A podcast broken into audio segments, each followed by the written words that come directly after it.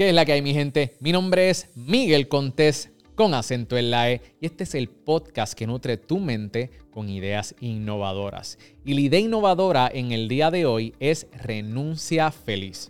Así mismo como lo escuchas, renuncia feliz y puedes tener una transición responsable de ser empleado a dueño de negocio. Eso es lo que voy a estar hablando en el día de hoy con Marisa Belvis, fundadora del podcast Renuncia Feliz que ya nos va a estar dando, mira, unas técnicas y, unos consejos muy prácticos que tú puedes empezar a utilizar desde hoy, que cuando termine el episodio puedes poner en práctica. Así que no te vas a querer perder ni un, ni un segundo de esta entrevista. Pero antes de comenzar, te recuerdo de que si tú quieres crear un podcast de la manera correcta y efectivamente, descarga nuestra guía que está en oferta ahora mismo en guiadepodcast.com. En esta guía yo te enseño cómo tú puedes crear tu podcast en tan solo 30 días. Y lo mejor de todo, que lo único que tienes que hacer es una tarea al día. Así que asegúrate de bajar nuestra guía en guiadepodcast.com.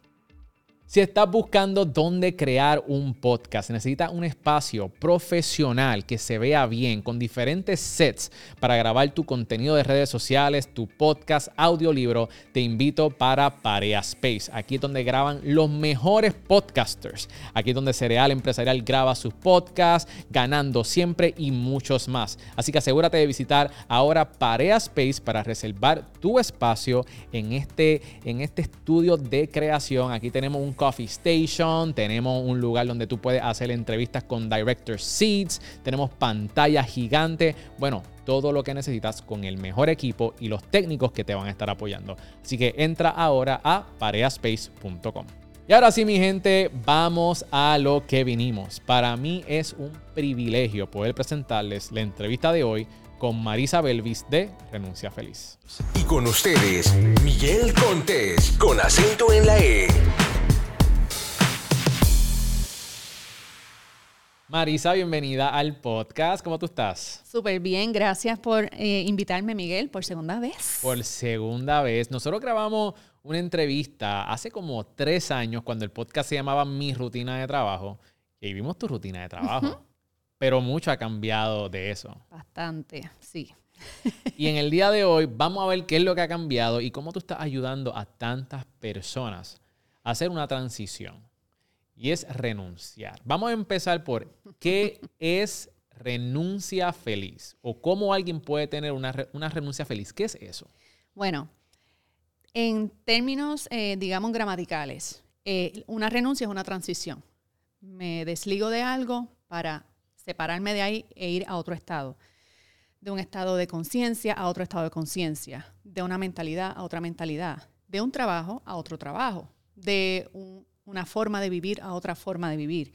En el contexto que yo le enseño, enseño la transición de forma responsable a las personas que hoy ejercen de forma profesional en sus carreras, pero quieren moverse de esa vida de ser empleados, dependientes de un patrono, a vivir 100% de un negocio creado por ellos. Eso es en esencia. Mira, yo te voy a decir la razón por la cual yo renuncié. Yo estaba trabajando en una tienda por departamentos y yo detestaba cada momento que yo estaba ahí. Yo, yo, yo, ¿sabes? Yo lo que estaba pendiente era el reloj. Yo no quería estar allí. Y una de las razones, hay dos razones bien principales y por favor no me juzgue, ¿ok? que vamos a entrar en esto. Pero una de esas era porque, número uno, yo no quería levantarme temprano, ¿ok? Esa, esa era una. Y, ¿sabes? Detestaba que alguien me estuviera diciendo, Tienes que llegar a tal hora, tienes que hacer esto, tienes que hacer lo otro. Eso a mí nunca como que me gustó. Y, la segunda razón es que yo no quería que nadie determinara cuánto yo iba a cobrar. Esas fueron las dos razones eh, principales que yo renuncié. Así que te pregunto, ¿cuál es la razón, o dentro de las personas que tú has visto, cuáles son las razones por las cuales la gente normalmente renuncia? Bueno. ¿O quieres renunciar? Para empezar, las tuyas, que fueron también las mías. Yo quería ser dueña de mi tiempo. A mí me fastidia todavía el sol de hoy que alguien me diga lo que tengo que hacer, cuándo lo tengo que hacer, a qué hora como, a qué hora duermo, si estoy o no con mi familia. Esa es la, razón principal. Hay otras situaciones como ambientes de trabajo que no son los más favorables. Hay también eh, falta de coherencia entre estudié esto y estoy trabajando en otra cosa que no me gusta. Este, la empresa para la que trabajo no siento que estoy aportando nada, o me siento que esto no fue lo que yo vine a hacer al mundo, ¿verdad? También hay eh, inquietudes de propósito, eh, como que yo no me visualizo 10 años, 15, 20, 30, 40, levantándome todos los días, a agarrar el tapón, a, trabajar para el sueño de otro, virar en el tapón, para entonces prepararme por la noche para el otro día a lo mismo, y esto por 30 años, por 40 años. Eh, y en realidad, eh, o sea, no te juzgo, me identifico contigo y me identifico con toda la, comunidad y la gente que recibo, que trabajo en estos procesos de transición, porque hay hasta como una vergüencita de admitirlo. Porque si tú eres un súper profesional o eres una persona de carrera, eh, socialmente ya hay como una expectativa de nuestros padres, de los, nuestros mentores, maestros, de que la evidencia que lo estás haciendo bien es que te tienes que matar trabajando. Es que si no te guste, es que es, así es que es. Así es que uno hace carrera, te tienes que partir el lomo, con el sudor de tu frente es que lo vas a pagar, ¿verdad? Tenemos una serie de creencias que nos hacen pensar que debo estar agradecida de que aunque esto no sea lo que me gusta, es trabajo. Y si es trabajo, entonces yo no me puedo quejar. Mm. Y no es naturaleza humana. Nosotros no nacimos con el chip de empleados. Nosotros nacimos con el chip de emprendedores, para que lo sepan. Tú emprendiste tu primera carrera cuando aprendiste a caminar o cuando aprendiste a voltearte. En nuestra naturaleza está ir por algo que queremos conseguir. Y eso es emprender. Ir por algo que quieres conseguir. No tiene que ser un negocio, puede ser un proyecto. Y los bebés aprenden a caminar viendo a otros caminando, se caen y se levantan, y se caen y se levantan, y eventualmente salen corriendo. Nosotros somos eso.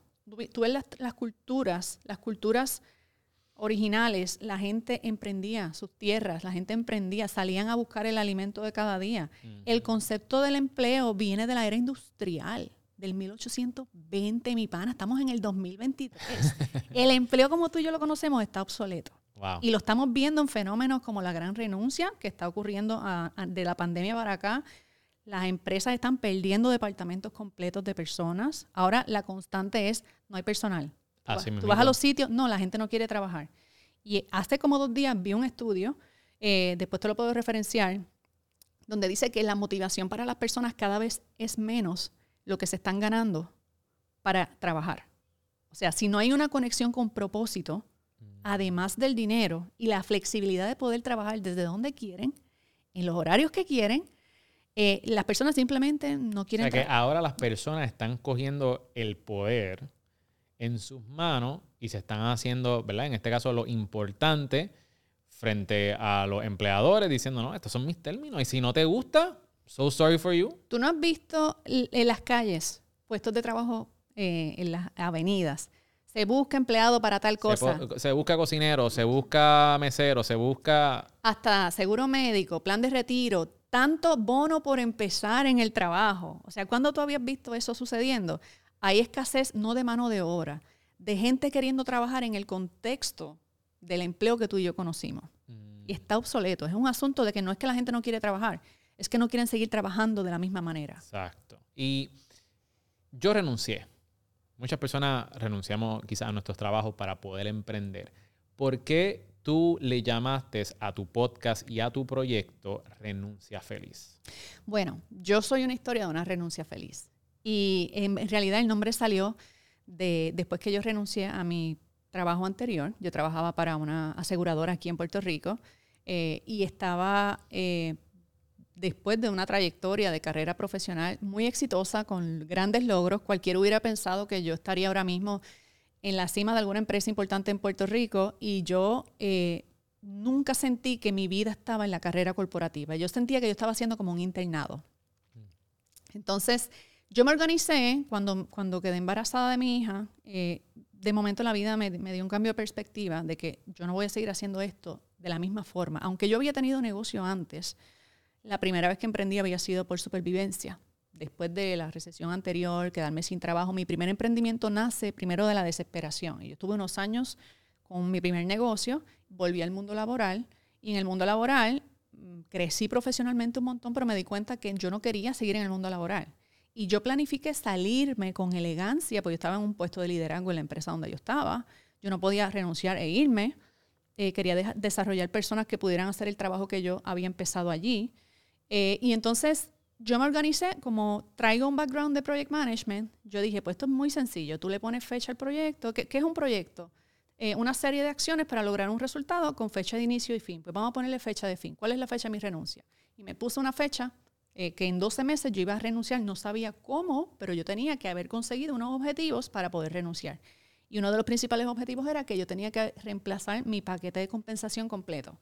Salario, company car y todo lo que yo tenía, lo tenía que haber reemplazado por lo menos en el mes 8. Para que en el mes 12 yo me sintiera que yo podía dar ese salto sin que fuera un salto suicida. So, tú, tú, tú planificaste tu renuncia, que me encanta. Es una renuncia estratégica. Exacto. No es como que, adiós, aquí está la carta de renuncia y, y, No. y adiós que reparta suerte. No, que yo no podía darme el lujo de renunciar y a Dios que reparta suerte. Y mi casa y lo- la responsabilidad financiera y todas las responsabilidades financieras más mi hija, o sea, So, tú empezaste a emprender mientras tú estabas en tu trabajo Sí. regular. Pero le puse fecha a mi renuncia sin saber en qué iba a emprender. O sea, empecé por la fecha. Yo dije, si yo quiero estar fuera en 12 meses, ¿qué yo tengo que hacer tres meses antes? ¿Qué resultado yo debo tener en el mes 6, en el mes 3, en el mes 1? Y cuando yo puse esa fecha en mi calendario, me puse un reminder en el teléfono y yo dije, "Esta- este día tú estás entregando la carta de renuncia y la redacté. O sea, yo redacté mi carta de renuncia. Un año antes. Un año antes. Y bueno, después te hago un chiste de eso porque sin querer la guardé en la computadora del trabajo. Eh, Pero- y la vi, la no, no, no. ah. Pero cuando estaba vaciando los documentos dije vi. que yo hacía con mi carta de renuncia puesta ahí. Pero bueno, eso es un, un chiste para otro momento. Ajá, ajá. El asunto es que yo me empiezo a planificar eh, y empiezo a, a buscar. Entonces, una vez yo resuelvo que yo en el mes 8 tengo que haber reemplazado esta cifra de forma recurrente, mes a mes, ¿cómo yo llego a esos números? Y empiezo desde cero. Ok, con lo que sé y tengo hoy, con las destrezas que tengo, con los talentos que tengo, con las experiencias profesionales, con lo que me gusta hacer, ¿con qué yo puedo arrancar? ¿Qué yo podría hacer que en el próximo mes me genere ingresos? Y como ya yo tenía, en el momento en que emprendí, tenía mi maestría en management, ya yo había tenido negocio de consultoría empresarial, yo pensé, ¿y si yo le doy una vuelta al negocio que yo tenía y lo hago de una manera más, eh, más avanzada o, con algún tipo de innovación? Y empiezo a construir este concepto de una compañía de, consultoría estratégica para empresas, pero integrando ya la experiencia que yo había traído en este trabajo que había tenido. Y me organizo, construyo ese primer negocio, pero sin tenerlo, yo empecé a buscar clientes. O sea, yo me metí en conversaciones que incluso están de testigos personas que colaboraron conmigo. Yo digo que fueron como mis cómplices. Yo me reuní con personas para decirle, no le digas a nadie, en 12 meses me voy de tal empresa eh, y quiero que sepas lo que estoy haciendo. Voy a hacer esto. Y yo mandé a hacer unas business cards y yo me fui de almuerzo con un par de leads de contacto. Quiero que sepas que estoy haciendo esto y en, en diciembre me voy. Pero esto es secreto militar. Y me decían, me encanta. me decían, gracias por decírmelo, te puedo llamar, te puedo referir proyectos desde ya. Y yo, tú refiéramelo, yo te digo si los podemos agarrar. Y el primer proyecto que me cayó fue para una farmacéutica que yo no lo podía entregar porque yo estaba trabajando en la empresa todavía. Eh, pero inmediatamente tuve que subcontratar a alguien que hiciera el trabajo. Así que yo empecé ya delegando. Yo estaba corriendo el negocio y a la misma vez delegando trabajo, supervisando trabajo las noches, los fines de semana. Y el negocio empieza a generar ingresos a una velocidad que yo digo, ¿y qué yo hago aquí? O sea, ¿qué yo hago aquí? En, en muy poco tiempo yo estaba generando, por ejemplo, en una semana, ya yo facturaba lo que hacía en un mes. Eh, con ese primer proyecto. Con ese primer, no, ese primer proyecto fue un proyecto one time, pero eh, al cabo de un par de meses de ese primer proyecto, me cae el segundo, me cae el tercero y me llega una invitación a un proyecto grande. Y cuando yo vi lo que ese proyecto representaba financieramente y que no lo podía aceptar porque estaba en el trabajo donde estaba, ahí sí se requería mi, mi participación.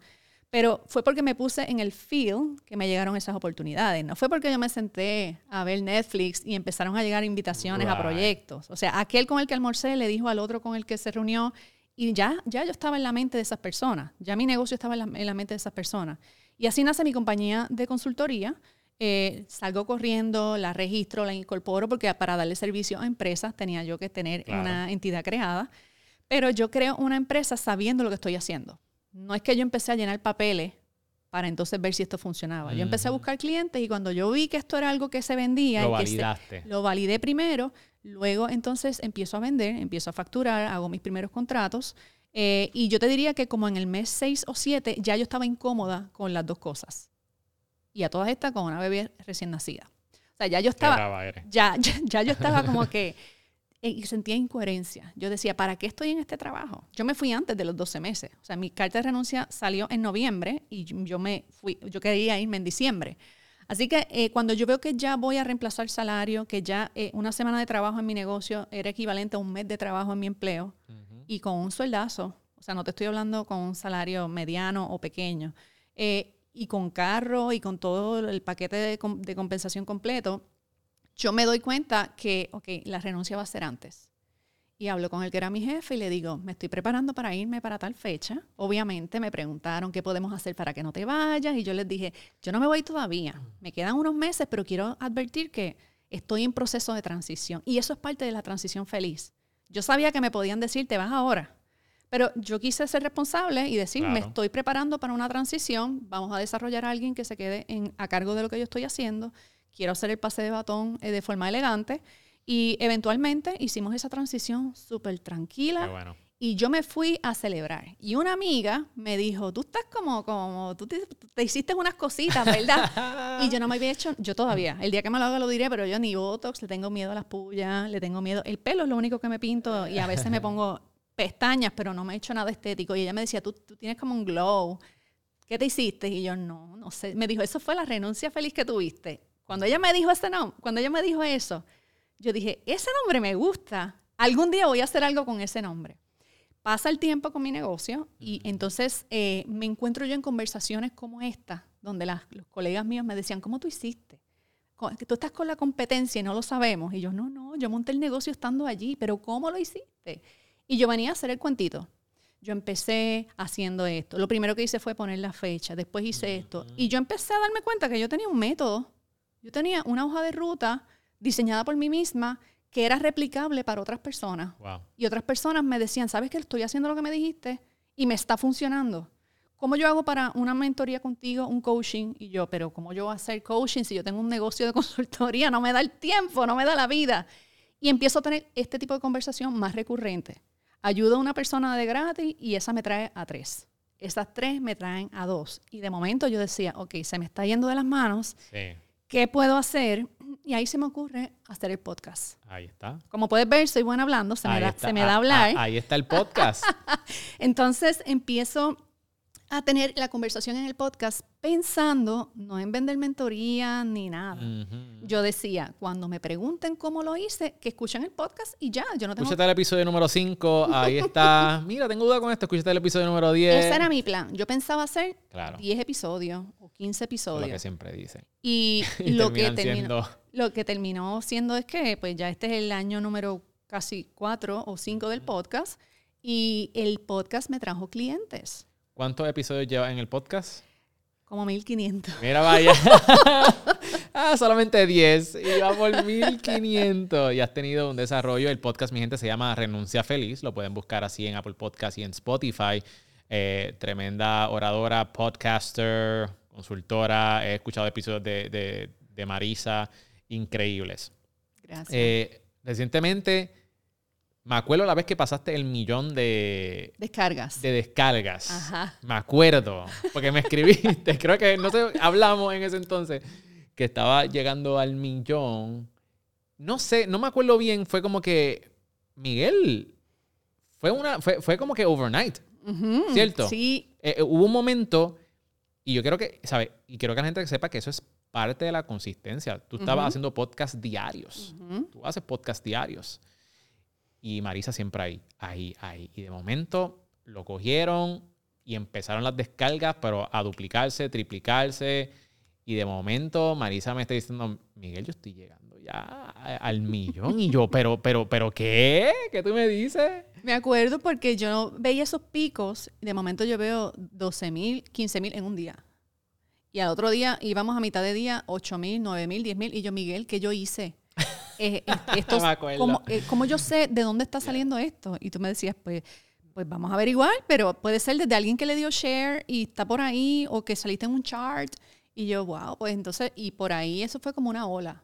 Bien brutal. Eh, y al sol de hoy, ahora estamos llegando a los 2 millones. Estamos Dos ahí a millones, puntito. A lo mejor cuando sale este episodio ya estamos en dos millones. Ay, ay, tremendo. Así que verifiquen Renuncia Feliz. Una de las cosas que tú tienes dentro del intro de Renuncia Feliz, dices que emprender no es suficiente, renunciar a tu empleo no es suficiente. ¿Qué quiere decir eso?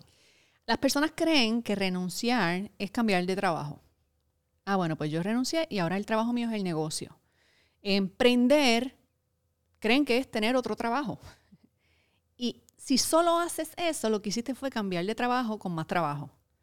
Cuando tú emprendes solo por cambiar de trabajo, pues tú cambiaste de jefe, ahora eres tu jefe, pero sigues trabajando de la misma forma.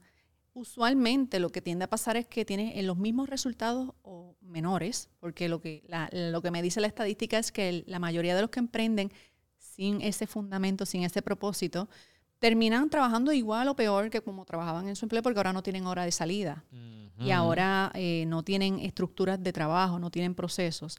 Yo digo que no es suficiente porque hay que trabajar la mentalidad. De hecho, soy de las que piensa que emprender empieza en tu cabeza, con tu mentalidad.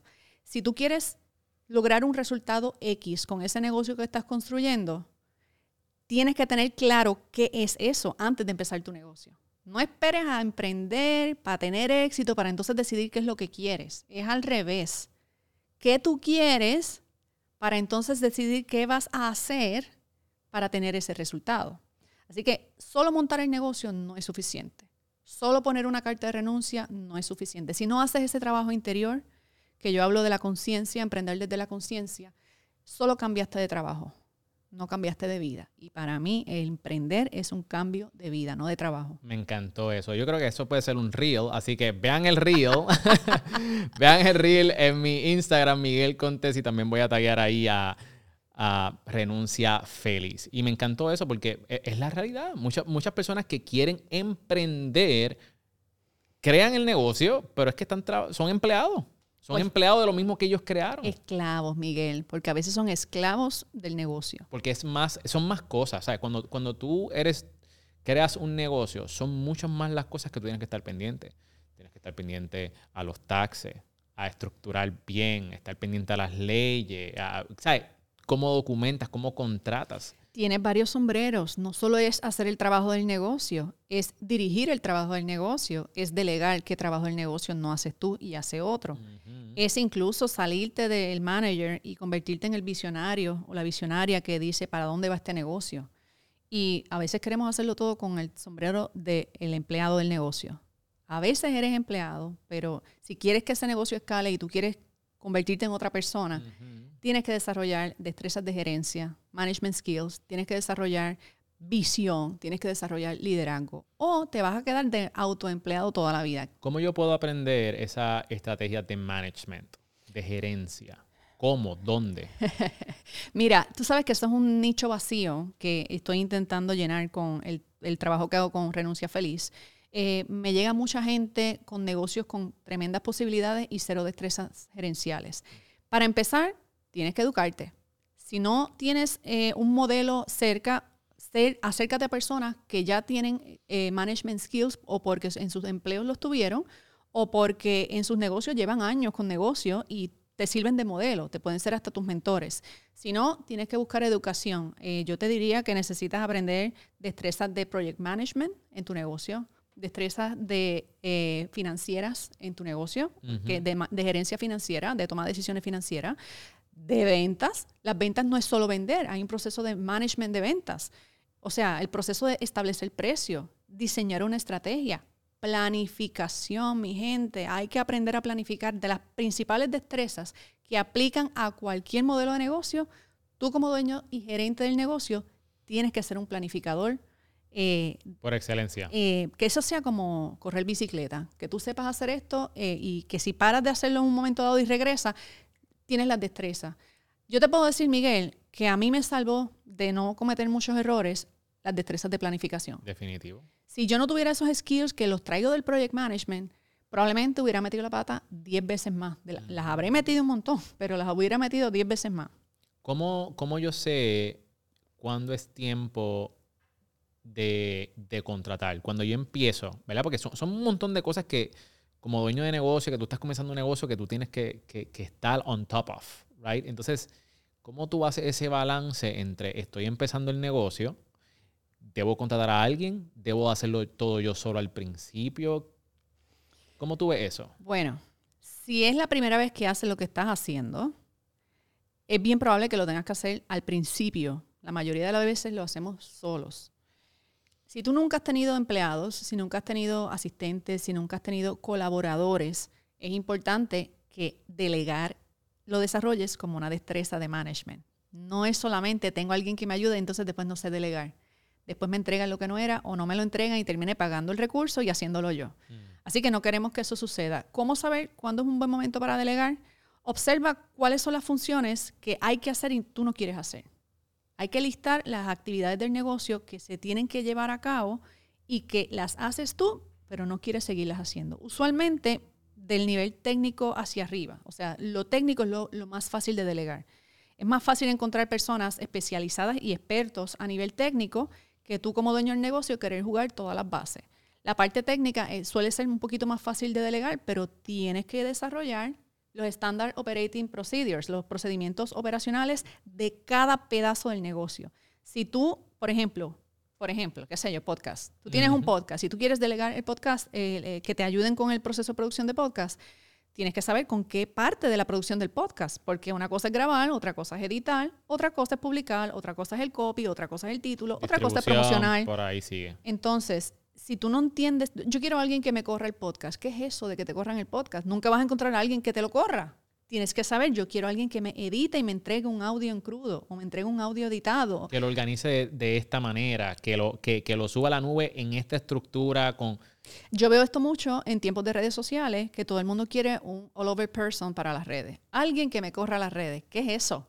Alguien que haga contenido en vídeo para mis redes. Ah, y que te entregue el video editado. Ah, no es lo mismo que alguien que te corra las redes. Definitivo. Tú quieres a una persona que, que maneje la comunidad, que conteste mensajes, comentarios, chat.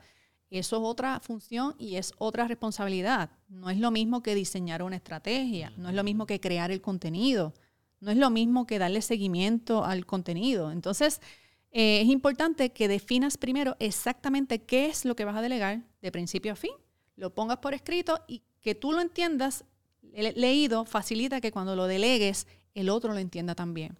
Y siempre asegúrate que antes de delegar, la persona a quien se lo vas a delegar entendió. Claro, hay otra conversación a cómo escoges a la persona adecuada para hacer la Vamos, función. vamos a hablar de eso porque este, eso es algo que me interesa saber. es algo que me interesa saber porque yo he estado contratando personal en, en estos últimos meses, este, porque gracias a Dios hemos estado creciendo, pero eh, se me ha hecho difícil buscar a la persona correcta, desde dónde los busca, cuando los entrevista. Me ha pasado anteriormente que entrevisté a una persona, me ofrece Villa y Castilla y al momento que, que- que se demuestra, pues mira, la, la persona no, no da pie con bola. Mira, ¿Qué puede pasar ahí? según le digo a los futuros dueños de negocio que no sean todólogos en su negocio, tú no contrates todólogos para tu negocio. Ujú. ¿Qué es un todólogo? Uno que hace all over, de todo un poco. Busca especialistas de un proceso, de un pedazo del proceso en particular. Si no sabes qué es lo que vas a delegar, no tienes a quién buscar todavía. Si no puedes definir bien de dónde a dónde va lo que vas a delegar, estás perdiendo el tiempo buscando gente. Y esto es un mal que tienen hasta las grandes empresas. Y esto lo aprendí en mis años gerenciales en el mundo corporativo. Ves que siempre traigo cosas que gracias a que lo viví, lo puedo compartir ahora. Eh, cuando eh, yo recuerdo estar en estos dilemas y como consultora de empresas también, cuando hay que re- reestructurar un departamento o reorganizarlo, empiezan los, yo quiero a fulano para este puesto, yo quiero a aquel para aquí, es que este es bien bueno. Sí, pero es que tú no asignas roles así. Tú primero de- defines cuál es el problema a resolver en esa, en esa área que quieres delegar, qué destrezas se necesitan para que esa función sea bien realizada, cómo lo vas a medir, cómo lo vas a evaluar, y quién es el perfil de persona que hace fit con esa responsabilidad. Puede que no sea tu persona favorita, pero hace bien el trabajo. Exacto. Entonces, lo hacemos al revés. Me cae bien, es la persona favorita, Quiero, es sí, mi lo, lo pana. estás encajonando lo y tú quiero. quieres que tú funcione. Entonces ahí, ahí cometemos muchos Sí. errores. Eh, es más importante primero saber qué es lo que vas a delegar, qué es lo que vas a resolver y poderlo definir antes de hacer un perfil. Y cuando haces el perfil, como mismo hacemos el perfil del oyente ideal o del cliente ideal, tú haces el perfil de la persona ideal para hacer esta función. Me encanta. Y buscas ese perfil. Con ese perfil en mente, tú puedes ir o a una plataforma de profesionales o de estas que es como Fiverr o como Workana, pero tú sabes el tipo de perfil que estás buscando. Versus ir a hacer shopping de mano de obra o de profesionales cuando no tienes claro el qué. Entonces el cómo no te va a salir bien.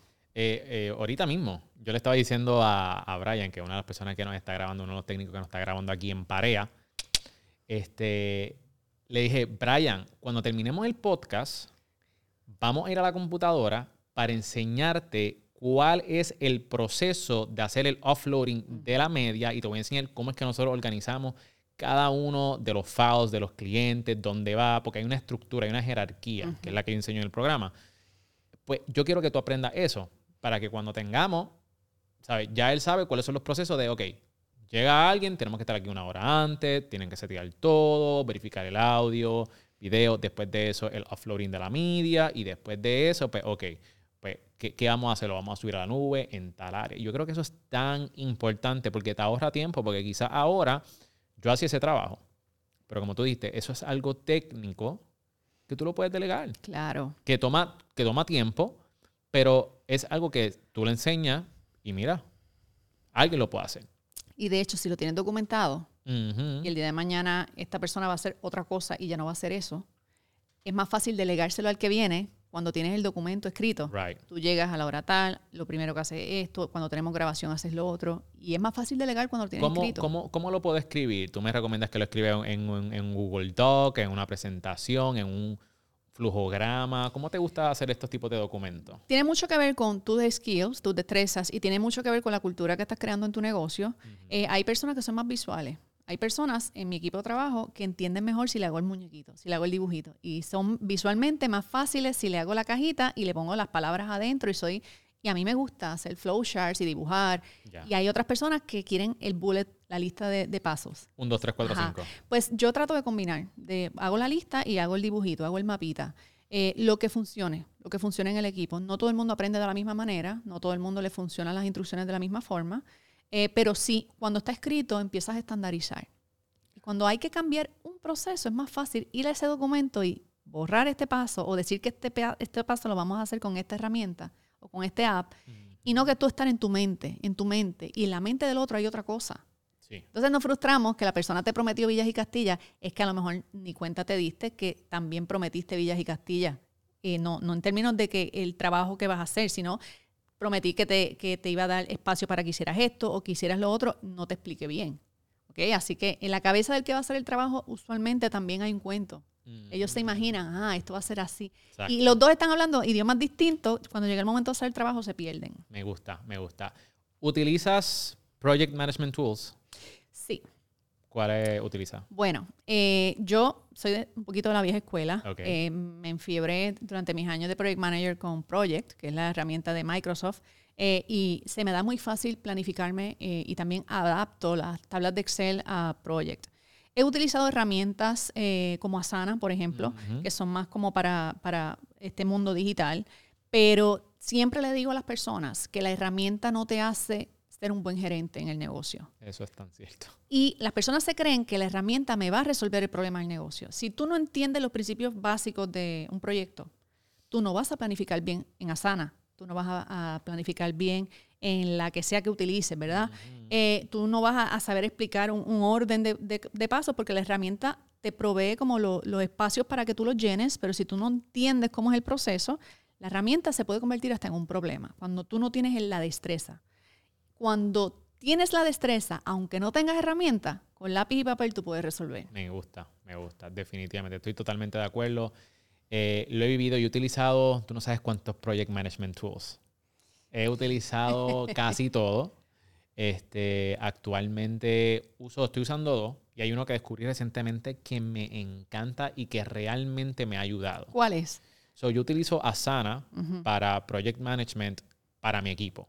Por ejemplo, si tenemos que editar algo, tenemos un cliente de social media, todo el contenido, todos los procesos, emails, todo va ahí. Tengo un lanzamiento del taller de podcast o tengo un lanzamiento de, de un webinar que voy a dar de podcasting. Todo está en Asana para el equipo. Ujú. Pero me he dado cuenta, yo, se me hace difícil, yo asigno en Asana, pero se me hace difícil yo poder administrar mis tareas en Asana. Para el, equi- el- el equipo le encanta y lo utilizan al chavo, pero yo, y yo fui el que, el que insistí en que lo usaran, pero me veía como que muy overwhelmed con todo lo que tenía. Porque So- tienes dos roles. Tienes el rol del gerente del proyecto y tienes el rol de alguien que hace una parte del proyecto. Correcto. Tienes los dos sombreros y es complicado administrar la herramienta y también hacer parte del trabajo. Correcto. Y eso no lo sabes si no desarrollas, por ejemplo, es- eh, esa visibilidad de lo que son los roles dentro de un proyecto. Correcto. La herramienta te da la función de poner roles, pero si tú no entiendes las, las jerarquías o las distribuciones del trabajo, se te complica. ¿Y y cuál es la otra que tengo So- curiosidad? So, pues, ¿qué pasa? Tenía como, me sentía como que overwhelmed con tanto y descubrí esta aplicación que se llama Sunsama. ok, no la conozco.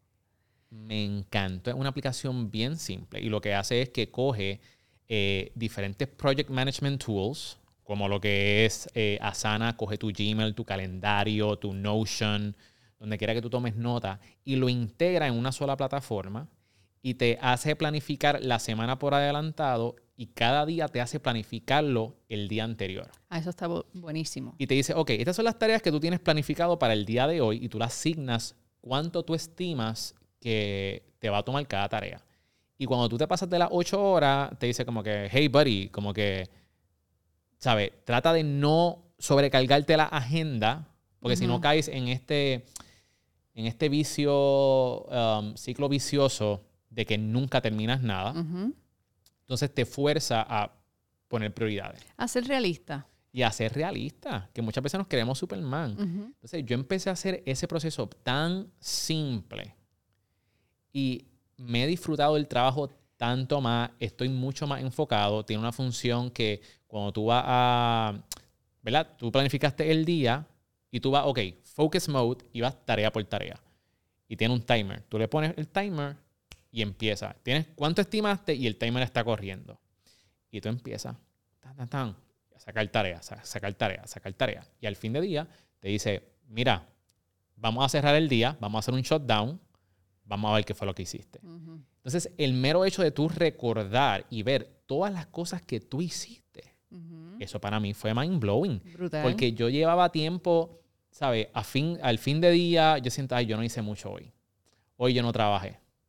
Pero cuando yo me pongo a ver cada una de las cosas que yo hago, yo digo, "Tacho, yo soy, yo soy Superman. Mira todo lo que yo hice. Y te hace como que un journaling bien sencillo. Y esa aplicación está bien nice. Y me ha ayudado mucho a enfocarme y poder streamline toda la agenda, toda la cita que tengo en el calendario, todo lo que tengo en Asana, todo lo que tengo en Notion. Y ponerlo como que en un bloque. Bien me, nice. me interesa conocerla. Ya sabes. No me estamos pisando el podcast, pero si están viendo esto, vamos a hablar. Aún no, aún no. Aún no, aún no. Eh, Marisa, vamos a entrar a la sesión de la O, donde tienes que pensar rápido y escoger entre esto y lo otro. ¿Estás ready? Dale. Vamos allá. Más importante en una pareja, inteligente o gracioso. Inteligente. Amor o dinero. Amor. Dinero o tiempo libre. Dinero. Ahorrar o invertir. Invertir. Pizza o pasta. Ah, basta. Hamburgers o tacos. Tacos. Honestidad o los sentimientos de la otra persona. Honestidad. El papel de toilet, ¿cómo tú lo instalas? ¿Por encima o por atrás? Por, por atrás, ¿verdad? Por atrás. Sí. Ok. ¿Y masaje de espalda o de pies? Ay, de espalda, siempre. Ok, muy bien. Ese fue el primer, primer round. Pero ahora vamos para el segundo. Y estas son un poquito más difíciles. Siempre llegar 10 minutos tarde o 45 minutos temprano. ¿Cuál es la pregunta? ¿Qué, qué yo hago o qué, qué ¿Qué prefieres? ¿Siempre llegar 10 minutos tarde o siempre 45 minutos temprano? Prefiero 45 minutos temprano, aunque no siempre lo hago.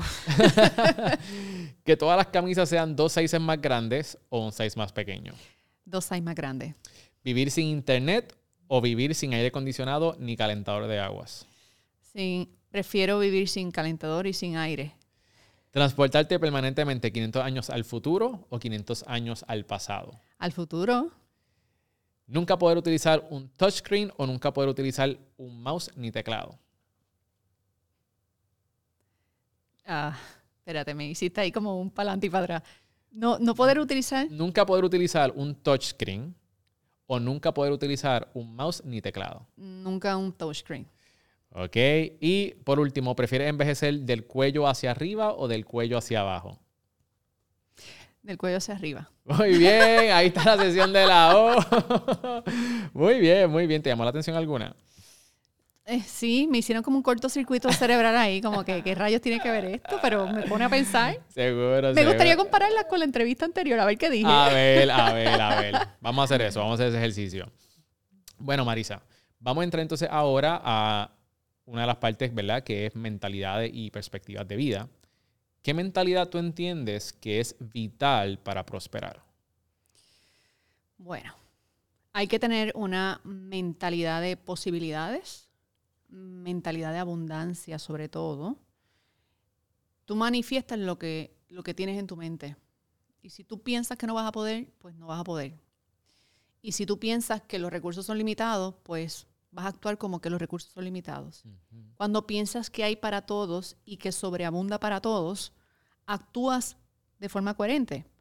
Así que pienso que, y de hecho en el contexto que lo estamos hablando, una de las mentalidades que más difícil es para desprenderse y que más daño le hace a personas que están empezando negocios es desprenderse de la mentalidad de empleado que viene de una mentalidad de dependencia, de una mentalidad donde el otro me tiene que dar y donde yo tengo que pedir a ver si me da un aumento salarial, a ver si hay dinero para este proyecto, a ver si me dan el día libre. Entonces, esta, una mentalidad se desprende de la otra. Hay, hay empleados que tienen una mentalidad abundante también, yo pienso que la mentalidad desde la perspectiva de la abundancia está siempre presta a la oportunidad, está siempre presta a qué quiero y cómo lo hago que pase, cómo provoco ese resultado, versus la mentalidad de que no hay. Cuando tú crees que no hay, ¿qué tú haces al respecto? Nada. Cuando tú crees que hay, aunque no sepas cómo, tú te tiras porque tú, tú es como si te dije, tú estás viendo el agua en la piscina Tú no sabes si es una ilusión óptica, pero tú estás, tienes la certeza de que hay agua. Tú te tiras de cabeza porque sabes que hay agua. Pues la abundancia es algo similar. Tú te tiras en la piscina de la abundancia con la certeza de que hay. Y claro, igual que la piscina puede ser una ilusión óptica, pero si tú crees que no hay, ¿tú te vas a tirar? No. No, pues lo mismo pasa en el mundo real. Así que pienso que la mentalidad de, de posibilidad, de oportunidad y de abundancia son clave para personas que están en este camino. Yo entrevisté a José Segura y él dijo algo que, va bien en línea con lo que tú estás diciendo. Y él dice que las cosas se crean dos veces. Yo lo aprendí de él. Las cosas se, piensan, se, crean dos veces. Esta silla se creó, donde estamos sentados, se creó dos veces. Primeramente se creó en la mente. Alguien pensó en ese diseño, alguien lo visualizó aquí y después lo materializó. Así que yo creo que esa mentalidad de posibilidad, esa mentalidad de, del mindset, de lo que tú estás hablando, de que primero tú tienes que trabajar con tu mente y quitar esa dependencia y que realices de que hay abundancia, que vivimos en un mundo donde hay para todos. Y, muchas veces cuando nosotros estamos en este proceso de, de renunciar, eh, lo hacemos quizás muchas veces con miedo, pero una vez empezamos, también podemos quedarnos con ese chip viejo pensando en la mentalidad opuesta, que es la escasez. Y cuando tú piensas y tienes una mentalidad de escasez, eso es lo que tú atraes a tu vida. Y, es bien interesante, ¿sabes? Yo, yo, creo mucho en que en todo lo que tú le pones enfoque, determinación y disciplina, eso es lo que tú atraes. Bueno, en realidad lo manifiestas. Porque si tú crees que no hay, por ejemplo, dinero para pagar por tus productos, pues pones precios bajitos. Así que manifiesta el tipo de cliente que no tiene el presupuesto. Y todo eso inunda tu contenido, inunda tu mensaje, inunda hasta tu marca completa. tu marca transpira la mentalidad que tú tienes. Y si es una mentalidad abundante, también lo transpiras. No es lo mismo eh, por ejemplo, jugar para no perder que jugar para ganar. Cuando tú vas jugando para ganar, tú vas a todas matando, aunque pierdas, ¿verdad? los samuráis eh, se morían, hacían un ritual de morirse antes de ir a la batalla. ¿Sabes que los samuráis eran prácticamente invencibles? Los guerreros más, más brutales que ha tenido la historia. Y ellos hacían un ritual antes de ir a la guerra donde simulaban su muerte, su velorio, se despedían de su familia, hacían el ritual de la muerte. Tiene hasta un nombre. Yo hice un episodio en el podcast de este tema. Eh, y se desprenden de, lloran lo que van a llorar, se despiden, porque ellos entran a la batalla, entraban a la batalla sintiendo que ya murieron.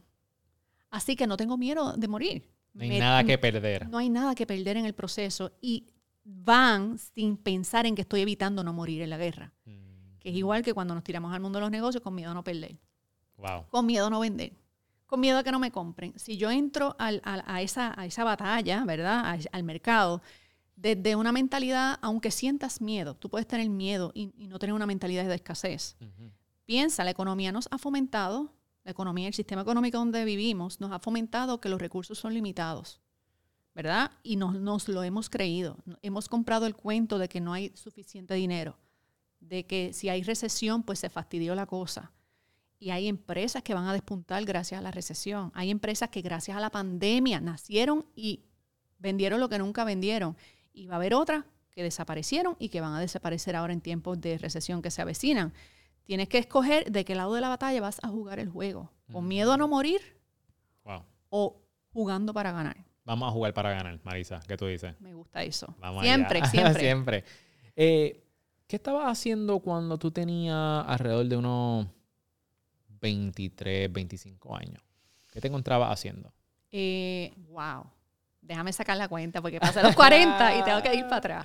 A los 23, 25 estaba trabajando en una multinacional, en una multinacional de telecomunicaciones, eh, aprendiendo y ejerciendo un rol de desarrollo de negocios, de negocio a negocio. Yo le vendía a empresas, a grandes empresas locales y multinacionales. Tenía, mis clientes eran cuentas globales y locales top.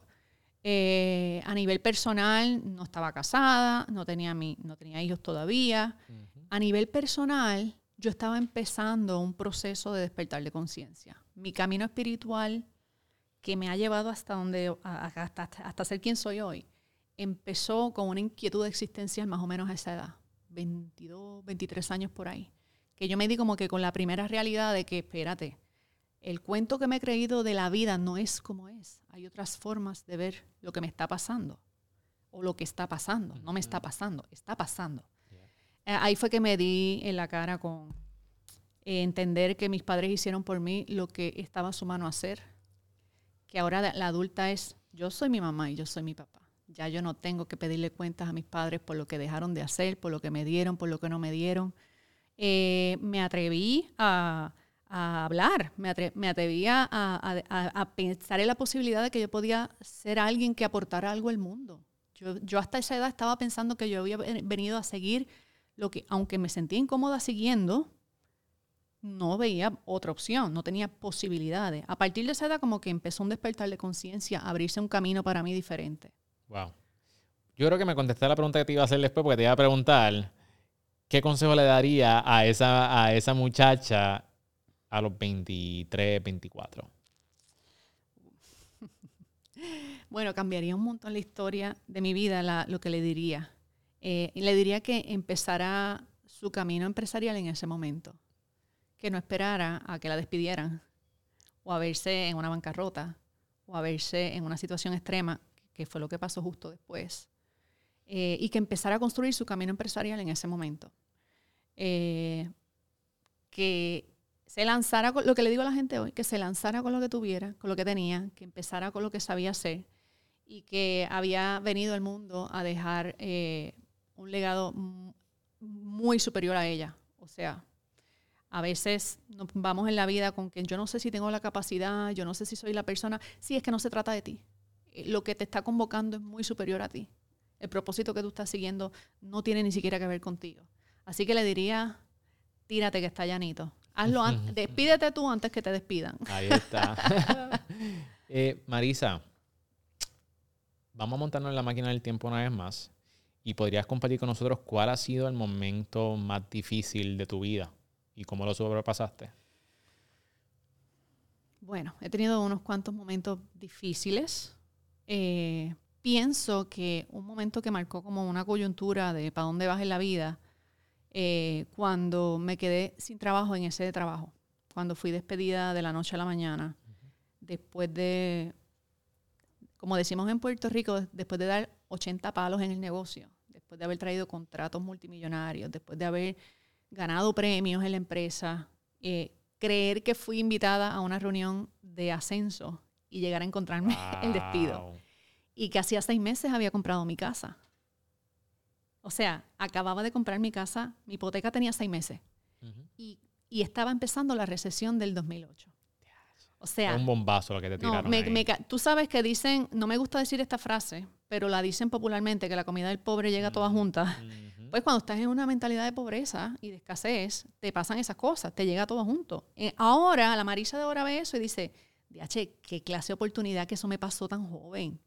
Claro, en aquel momento me veía como víctima de la situación. Definitivo. Perdí mi casa, perdí, me, literalmente tuve que erradicar una bancarrota porque no pude, no conseguí empleo en 14 meses consecutivos. Yo viví de mis ahorros lo mejor que pude casi un año y después no pude seguir pagando mi casa, mis préstamos estudiantiles de maestría, eh, las responsabilidades financieras que tenía. Eh, y ese momento de oscuridad me llevó a una profunda depresión.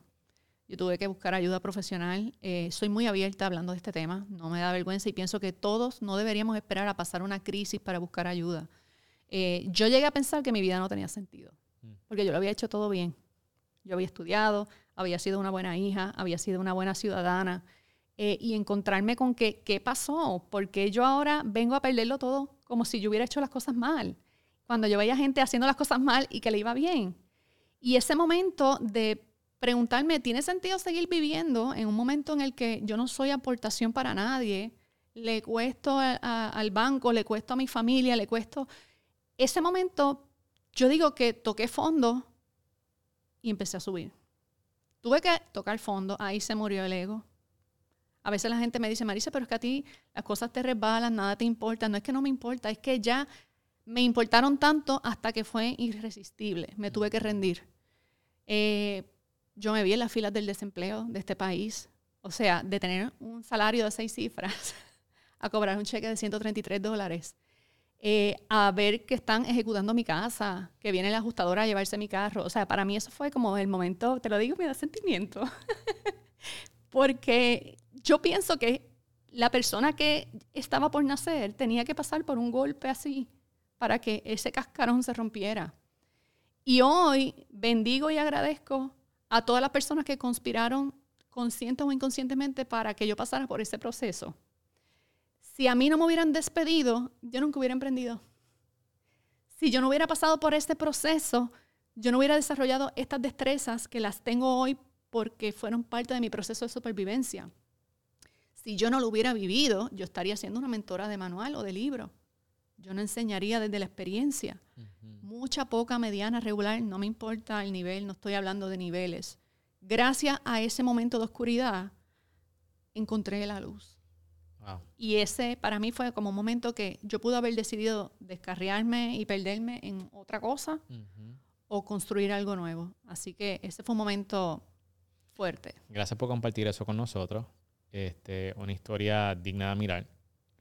Eh, yo cuando fui teenager pasé por algo similar con mi familia, que, que pasó, pasaron por eso, bancarrota, tuvimos que entregar la casa, carro, y fueron momentos bien difíciles. Y yo creo que también, al igual que tú, marcaron mi vida, porque desde ese entonces yo dije, yo no quiero ser un, un, un cargo adicional para mis padres. Y ahí fue cuando yo me involucré en lo que es el emprendimiento y quiero hacer las cosas por mi cuenta. Así que yo me, me- me- me identifico contigo porque me puedo imaginar lo difícil que fue que te quiten lo que tú has tenido, ¿me entiendes? Y este, pero yo creo que muchas veces, como tú estás diciendo, llegan estas crisis a nuestras vidas, que son crisis en el momento, pero después cuando llegamos donde tenemos que llegar, vemos que eran las oportunidades más grandes que hemos tenido en nuestras vidas.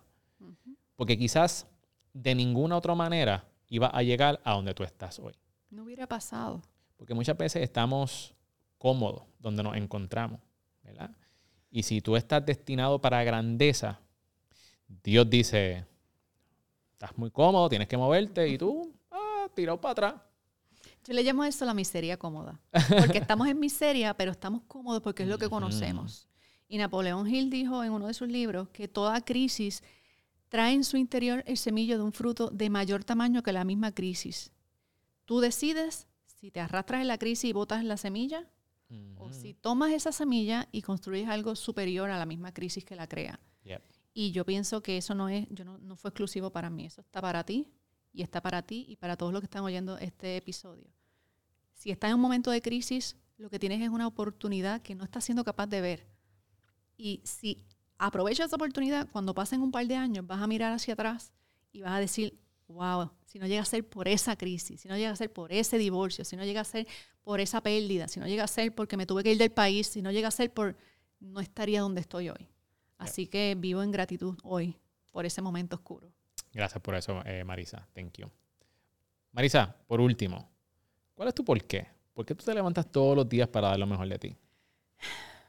No puedo imaginarme que las personas pasen por el mundo sin enterarse que hay posibilidades.